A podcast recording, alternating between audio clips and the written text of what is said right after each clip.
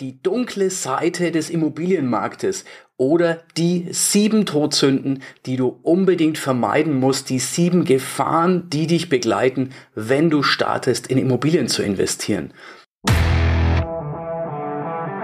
Der Cashflow Podcast. Dein Weg zu finanzieller und persönlicher Freiheit. Lass uns da gleich mal in die Tiefe gehen. Was sind denn die sieben Gefahren, die du unbedingt vermeiden musst. Und ich habe mir da ein paar Notizen gemacht. Nummer eins sind unvorhergesehene Reparaturkosten. Nun, als Immobilienbesitzer, wenn du eine Immobilie kaufst, musst du dir bewusst sein, Du musst die Immobilie auf einem gewissen Stand halten. Gerade aktuell sehen wir das eben mit dieser Zwangssanierungsgeschichte. Wenn du da mehr wissen willst, schau gerne mal auf meinem YouTube-Kanal beziehungsweise schau in den Podcasts. Da habe ich extra komplette Folgen über diese Zwangssanierung, was das für Vermieter, aber auch für Mieter bedeutet. Lass uns aber zurückkommen, die Reparaturkosten. Deswegen, wenn du investierst, schau dir vorher sehr genau die, die drei großen Dinge an. Das sind Fenster, Dach, Heizung. Das sind Dinge, die du unbedingt checken musst. Warum? Nun, weil das unerwartet große Kosten sind, unerwartet dann, wenn du vergisst, diese Sachen zu checken. Und das kann eben gleich in die Zehntausende gehen und das kann richtig böse wehtun. Bei einer Wohnung natürlich nur entsprechend der Anteil, aber auch da kann es im Sondereigentum zu Sonderumlagen kommen. Also das solltest du auf alle Fälle auf dem Schirm haben. Nummer zwei, Leerstand. Ein leerstehendes Gebäude, leerstehende Wohnung kann dich jeden Monat eine Menge Geld kosten. Und zwar insofern, wenn du finanzierst, dann hast du die Finanzierungsraten zu tragen, du hast die Haus- bzw. Wohnungskosten zu tragen und du hast keine Einnahmen. Das ist etwas, das deine Rechnung massiv vergraulen kann. Das kann dir das massiv nach unten ziehen. Wichtig hierbei, Leerstand. Zum einen musst du natürlich auf den Zustand der Immobilie achten. Das hatten wir ja gerade bei Punkt 1. Zum anderen ist es so, dass du beim, bei der Auswahl der Immobilie die Lage beachten musst. Das ist nicht unbedingt, ich bin gern das Beispiel, das muss nicht München Stachus, also der Karlsplatz, absolut zentral sein, aber es muss die passende Lage fürs passende Klientel sein. Wenn du zum Beispiel an Studenten vermietest, nun, dann sollte das in der Nähe einer Universität sein. Du solltest U-Bahn-Anschluss haben, du solltest die Möglichkeit haben, vielleicht Fahrräder unterzustellen. Wenn du an Familien vermieten möchtest, sollte es wiederum nicht so zentral sein, dann ist ein schönes Wohngebiet ähm, der Fall, da, da passt auch dann die Nachbarschaft, du merkst, auf was ich raus will, also mach dir da vorher Gedanken zur Lage. Übrigens, bleib unbedingt bis zum Ende dran, denn nach dem siebten Punkt, den du unbedingt beachten musst, habe ich eine geniale Lösung für dich, habe ich ein Geschenk für dich, das du nicht verpassen darfst, wo ich dir zeige, na, wie du die ganzen Risiken völlig sein lassen kannst, wie du das Risiko nicht eingehen musst. Also, Risiko Nummer drei, Veränderung in der Nachbarschaft. Das ist etwas, was schon vielen Immobilienbesitzern, vielen Investoren, Investorinnen auf die Füße gefallen ist.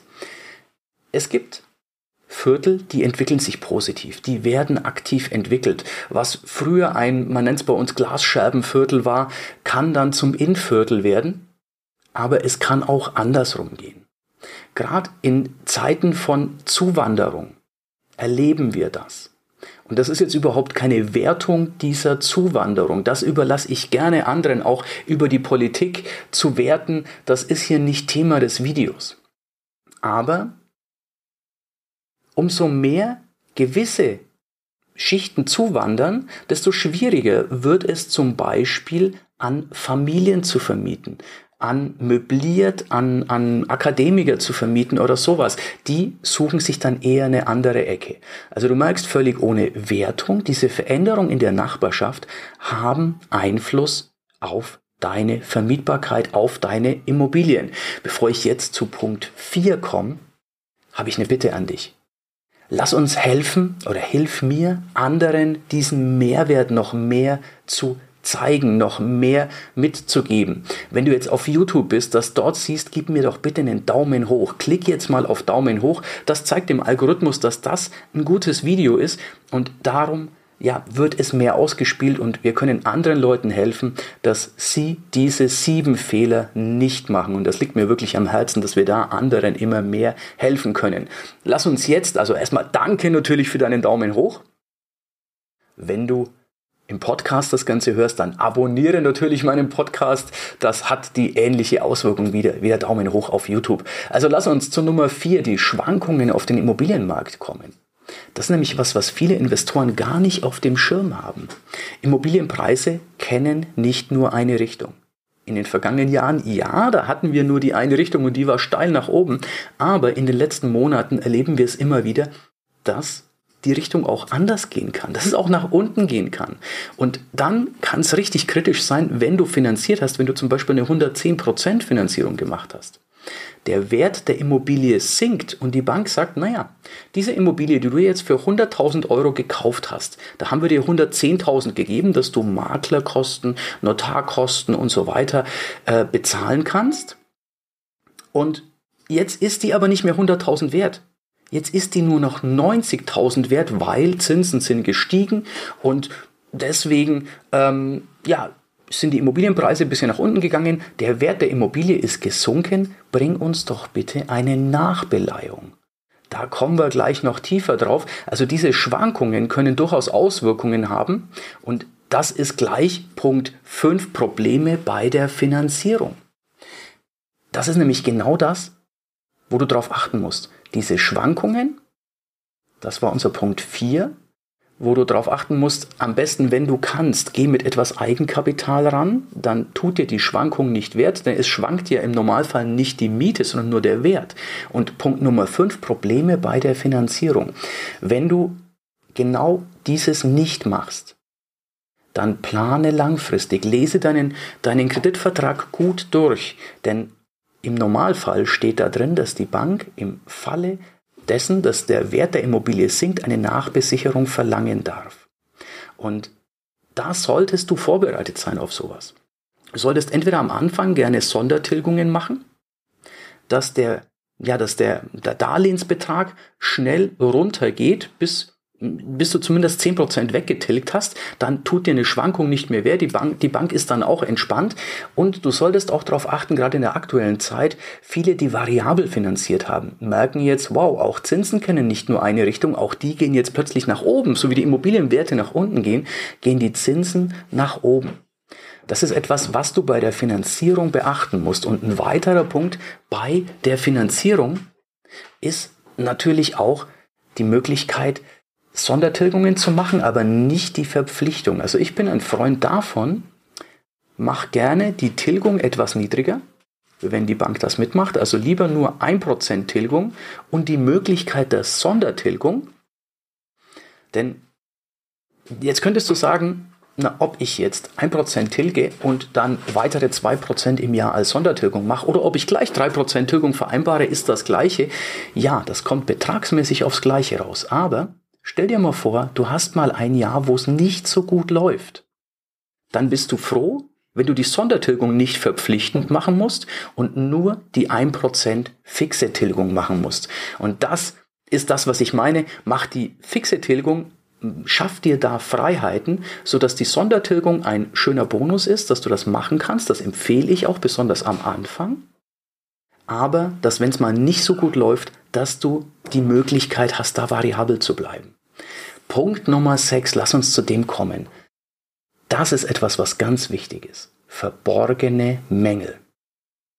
Da ist es ganz wichtig, es gibt die Möglichkeit, sowas in einem Kaufvertrag mit reinzubauen dass der Verkäufer versichert, dass ihm verborgene Mängel nicht bekannt sind. Das ist bei mir Standard in jedem Kaufvertrag drin. Viele Notare machen es Gott sei Dank auch standardmäßig rein, aber achte bei einem Kaufvertrag darauf, dass der Verkäufer versichert, dass ihm keine verborgenen Mängel bekannt sind.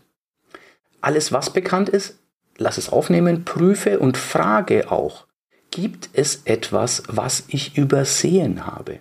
Gibt es etwas, worauf Sie mich noch hinweisen müssen? Frag das aktiv, denn dann ja, hat der Verkäufer die Pflicht, dir das zu sagen. Ansonsten kann der Kaufvertrag unwirksam werden. Und das ist eine wertvolle Geschichte. Ich hatte das bei einem Coachie mal.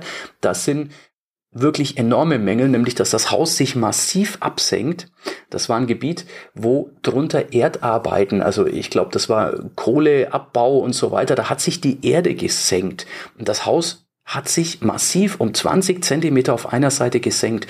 Und das wusste der Verkäufer, hat es dem Käufer aber verschwiegen. Der Kaufvertrag wurde rückabgewickelt, denn die Kosten, um dieses Haus wieder aufzurichten, die wären im sechsstelligen Bereich gewesen. Und das ist etwas, lass nicht zu, dass dir sowas passiert. Bevor wir jetzt zu Punkt 7 kommen und meinem Tipp, wie du diesen, diesen ganzen Risiken aus dem Weg gehen kannst. Punkt 7 übrigens der häufigste Mangel, das häufigste Problem, das alle haben. Nochmal die Bitte, gib mir einen Daumen hoch.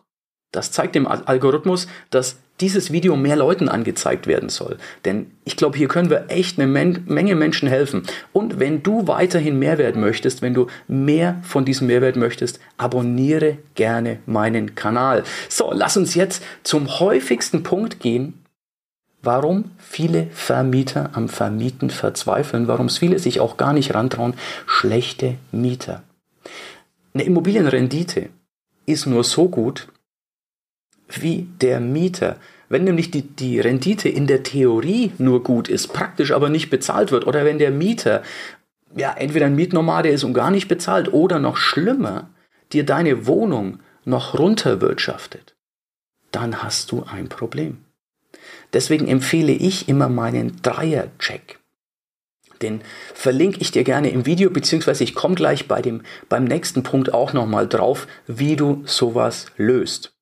Denn einen, einen richtigen Mieter zu finden ist sehr, sehr wichtig. Ich empfehle da immer die Selbstauskunft, eine Schufa-Auskunft und eine Vorvermieter-Auskunft. Und ich erlaube mir durchaus auch mal diesen Vorvermieter anzurufen und kurz nachzufragen, denn manche Dinge kann man schriftlich nicht so formulieren, wie man gerne möchte als Mieter. Du kennst das mit Arbeitszeugnissen. Man darf gewisse Dinge einfach nicht schreiben. Aber in einem persönlichen Telefonat, glaube ich, ist es oft sehr ja, sehr entspannt, so von Vermieter zu Vermieter. Also das ist was, was ich absolut empfehle, diese Vorvermieterauskunft mit einzuholen. Und jetzt eine Strategie, ja, die viele so nicht kennen, wie sie sich vor diesen ganzen Problemen schützen können, aber dabei zusätzlich noch genialere Cashflow-Ströme haben können. Das ist meine Immo Cashflow Booster Strategie. Und das ist auch was, was ich dir hier unter dem Video verlinke. Da zeige ich dir nicht nur, wie du all diese Risiken ausschließt, sondern wie du einen deutlich höheren Cashflow schaffen kannst. Und das Schöne ist, du musst nicht mal großartig Vermögen haben. Du musst nicht mit dem goldenen Löffel im Mund zur Welt gekommen sein, wie ich das gerne sage. Du musst nicht Zehntausende investieren. Du musst auch keinen Kredit bei der Bank aufnehmen. Du musst nämlich die Immobilie noch nicht mal kaufen. Es ist dir schlichtweg egal, ob Zinsen rauf und runter gehen. Es ist dir egal, ob Immobilienwerte rauf und runter gehen. Ich zeige dir, wie du eine Immobilie anmieten kannst und mit massivem Mehrwert weiter vermieten und dadurch größere Cashflow-Ströme schaffen kannst, als wenn du die Immobilie kaufen würdest oder beziehungsweise die der eigentliche Vermieter hat. Das ist eine sehr, sehr luxuriöse Situation. Du kannst völlig entspannt und ruhig schlafen und dennoch hast du gigantische Cashflow-Ströme das, ja, ich weiß, es klingt jetzt ein bisschen drüber, aber du hast wirklich jeden Monatsersten, wenn du aufstehst, hast du genug Geld auf dem Konto, um den Rest des Monats leben zu können, ohne dass du unruhig schläfst. Schau dir das gerne an. Ich verlinke dir das unter dem Video, beziehungsweise wenn du im Podcast bist, jetzt in den Show Notes. Und ich freue mich, wenn du dir den kostenlosen Mehrwert auch dort noch sicherst und wenn ich einfach noch mehr Mehrwert geben darf mit meiner Booster-Strategie. Ich freue mich, dich beim nächsten Video wiederzusehen, dich im nächsten Podcast wiederzuhören. Ich hoffe, du hast abonniert. Ich freue mich natürlich auch über eine positive Bewertung, einen Daumen hoch und bis zum nächsten Mal. Dein größter Fan, Erik. Ja, das war's für heute. Es war schön, dass du mit dabei warst, dass wir gemeinsam Zeit verbracht haben. Unter cashflowpodcast.de findest du die Shownotes und dort hast du weitere wertvolle Informationen zu dieser Folge. Du hast Links und zum Teil auch Downloads. Wie gesagt, das Ganze unter cashflowpodcast.de.